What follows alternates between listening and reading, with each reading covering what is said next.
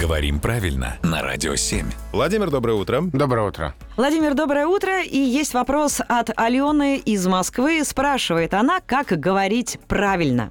Говорим по-русски или говорить на русском? А, и так, и так правильно, и по-русски, и на русском. Ну, а есть ли какие-то предпочтительные случаи? Ну, как будто бы по-русски, по-английски, по-немецки это короче и проще, чем на русском языке, на немецком языке. А есть ведь еще интересное выражение «русским языком» тебе говорю. Да. Э, То есть можно не только говорить по-русски и на русском языке, еще и чем? Русским языком. И вот здесь уже это с, с каким-то значением недовольства, да, я ругаюсь, я уже в нетерпении, и вот тут уже не скажешь, я тебе по-русски говорю. Э, Или я тебе на русском языке говорю, я тебе русским языком говорю. Вот это вот такое особое значение.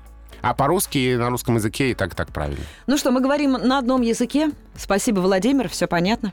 Ну, и другие какие-то вопросы про язык, если у кого-то есть, то пишите Владимиру Пахомову к нам на сайт непосредственно radio7.ru.